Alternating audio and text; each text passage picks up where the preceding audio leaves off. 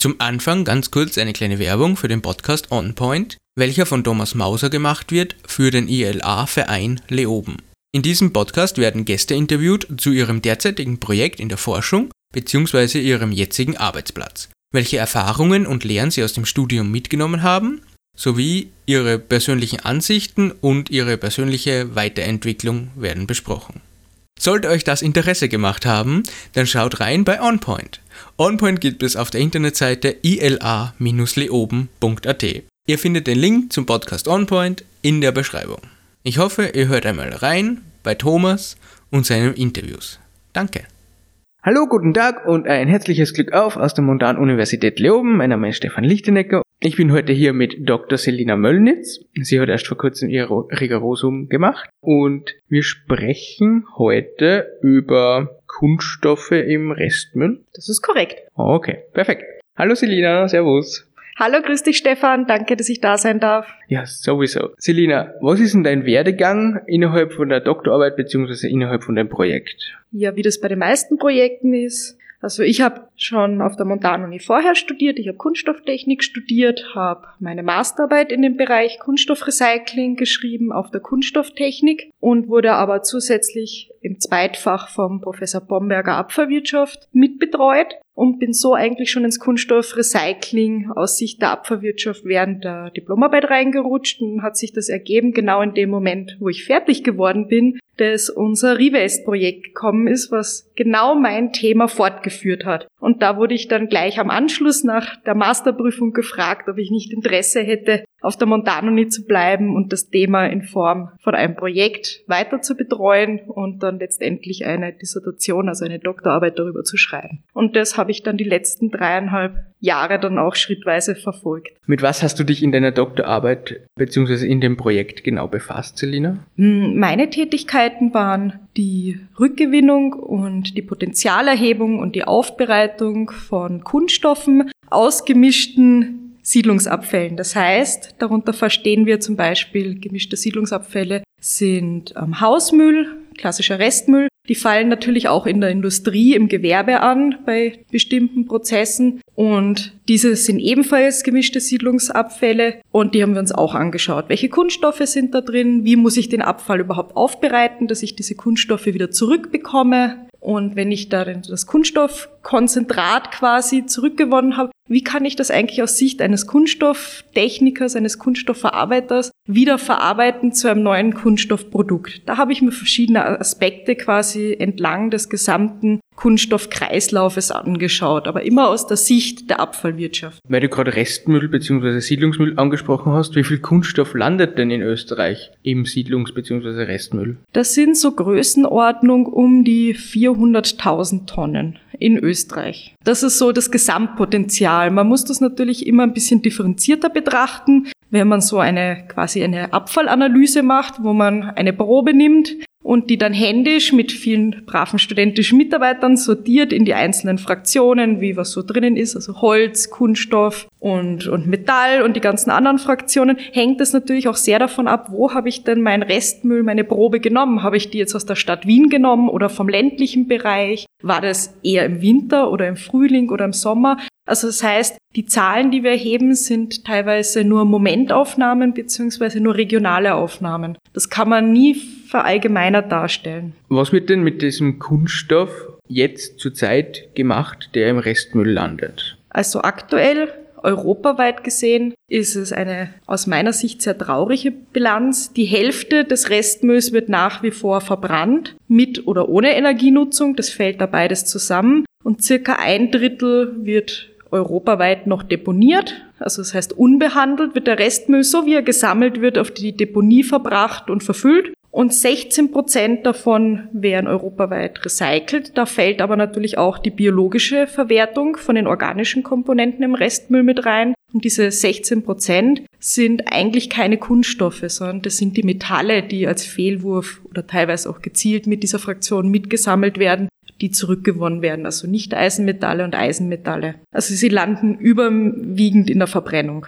Und deswegen ist es auch so interessant, die aus genau aus diesen Abfallströmen zurückzugewinnen und zu recyceln. Selina, der Kunststoff, der zurzeit noch verbrannt wird, würde sich der für irgendetwas anderes eignen? Also ja, meine Untersuchungen haben durchaus gezeigt, dass man bestimmte Kunststofftypen, wie zum Beispiel die sogenannten Polyolefine, das sind Polyethylen und Polypropylen, das sind die klassischen Kunststoffe, mit denen wir im Alltag über die Verpackungen fast täglich in Berührung kommen, die kann man relativ einfach und gut zurückgewinnen und dann letztendlich wieder im Kunststoffrecycling zu Granulat überführen und dieses Granulat kann dann in Umformverfahren wie zum Beispiel Spritzgießen oder Extrusion zu neuen Produkten verarbeitet werden. Selina, wenn weniger Kunststoff aus dem Restmüll als Ersatzbrennstoff verwendet wird, haben dann nicht gewisse Erzeuger, die diesen Ersatzbrennstoff verwenden, schlussendlich ein Problem, weil sie teureren Treibstoff zukaufen müssten? Also es hat sich gezeigt bei unseren Untersuchungen, dass man durchaus einen gewissen Prozentsatz vorab schon aus den Abfällen abziehen kann an bestimmten Kunststoffen. Manche Kunststoffe stören auch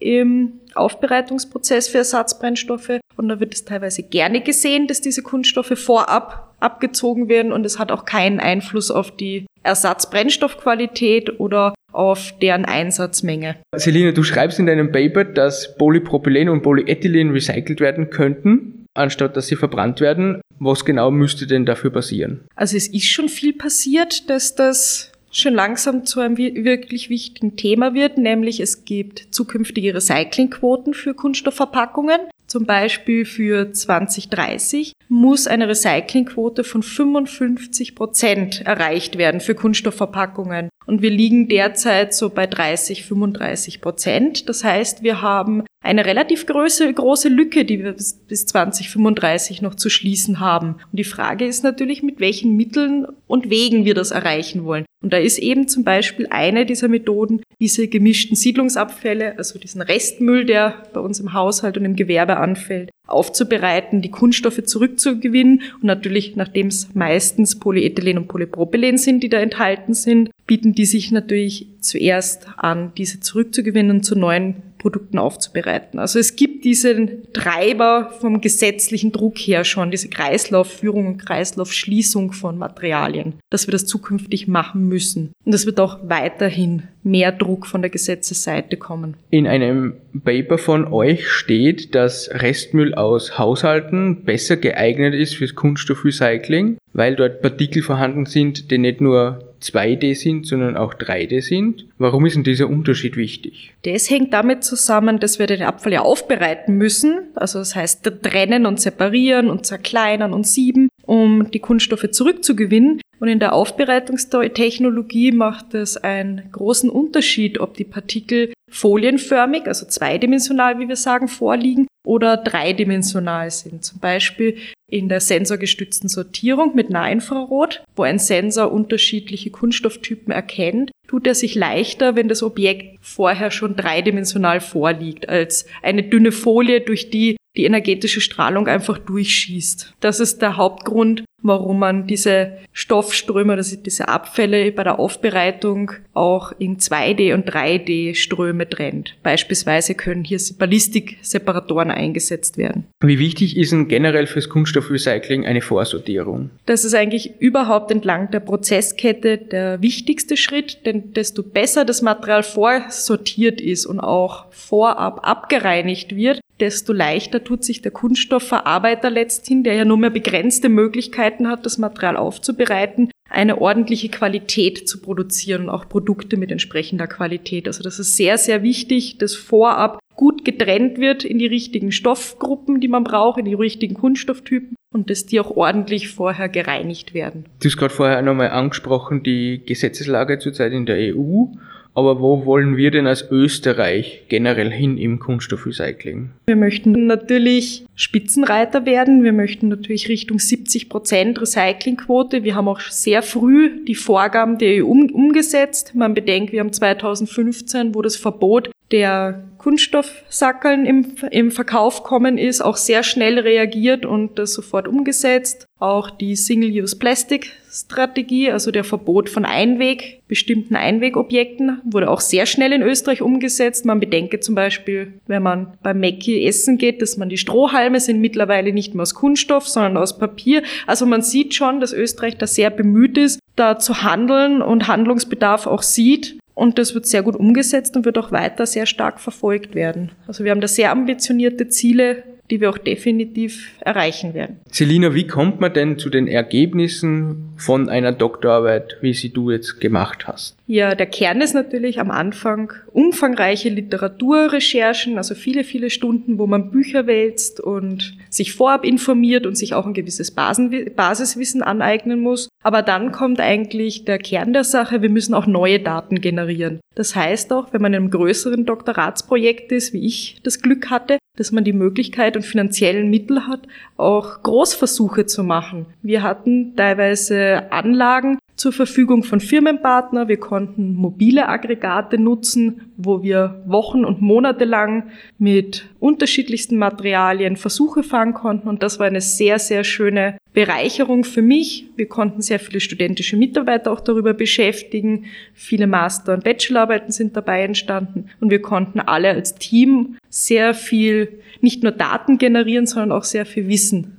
Und das hat mir eigentlich sehr gut gefallen, dass man die Möglichkeit hatte, in dem großen Team und, und auch mit so großen Aggregaten mal selbst zu arbeiten und Daten zu generieren. Es ist auf jeden Fall immer sehr interessant zu sehen, wie aus der Arbeit dann am Schluss ein Paper wird, beziehungsweise ja, man hat da ein bisschen mehr zum Angreifen. Ja, so endet das dann. Wenn man dann die Daten generiert hat, muss man das Ganze wieder verschriftlichen und in der heutigen Zeit ist es üblich, peer-reviewed Publikationen zu schreiben. Das heißt quasi wie nochmal eine Masterarbeit im großen Stil was man dann bei Zeitschriften einreicht und hofft, dass man dann die Bewertungsphase und Reviewphase übersteht und das dann publizieren darf. Und dann, wenn es publiziert ist, darf man es dann letztendlich auch für seine Doktorarbeit verwenden. Also man schreibt heutzutage seine Doktorarbeit nicht mehr wie früher so viele hundert Seiten in einer Monographie, so einem Werk, Schriftstück durchgehen, sondern man macht das im Laufe seiner Doktorzeit, seiner Dissertationszeit eigentlich jedes Jahr mit jeder Publikation stückchenweise. Und am Ende schreibt man eigentlich nur mal die sogenannte Rahmenschrift, wo man kurz erklärt die Problemstellung, warum beschäftige ich mich damit, wie ist die Doktorarbeit aufgebaut,